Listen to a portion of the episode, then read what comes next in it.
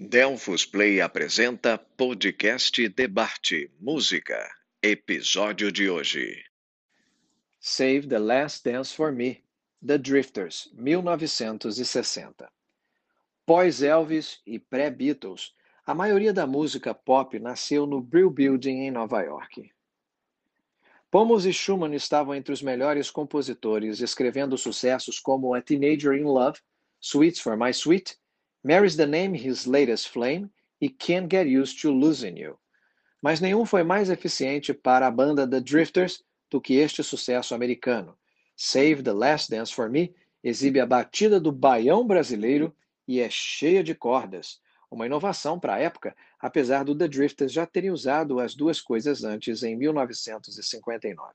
A história, rapaz lembra a moça com quem ela irá embora depois do baile, pode parecer simplória mas uma audição cuidadosa revela notas de pura ansiedade. Se ele pergunta se pode levá-la para casa, você deve dizer não, em meio ao cotidiano. Uma infância marcada pela polio deixou Doc Domus incapaz de andar sem muletas. No seu casamento em 1957, ele calorosamente encorajou sua esposa a se divertir na pista de dança. Mas a experiência foi agridoce. Ele sabia que jamais poderia dançar com ela. Anos mais tarde, Pomo se deparou com um antigo convite de casamento. Aquelas emoções emergiram novamente e ele escreveu a música.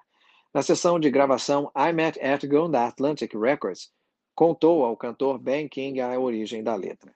Emocionado, King a interpretou maravilhosamente e aquele foi o single de maior sucesso da Atlantic até o momento.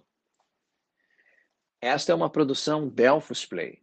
Para maiores informações, Visite as redes sociais, arroba Delphosplay.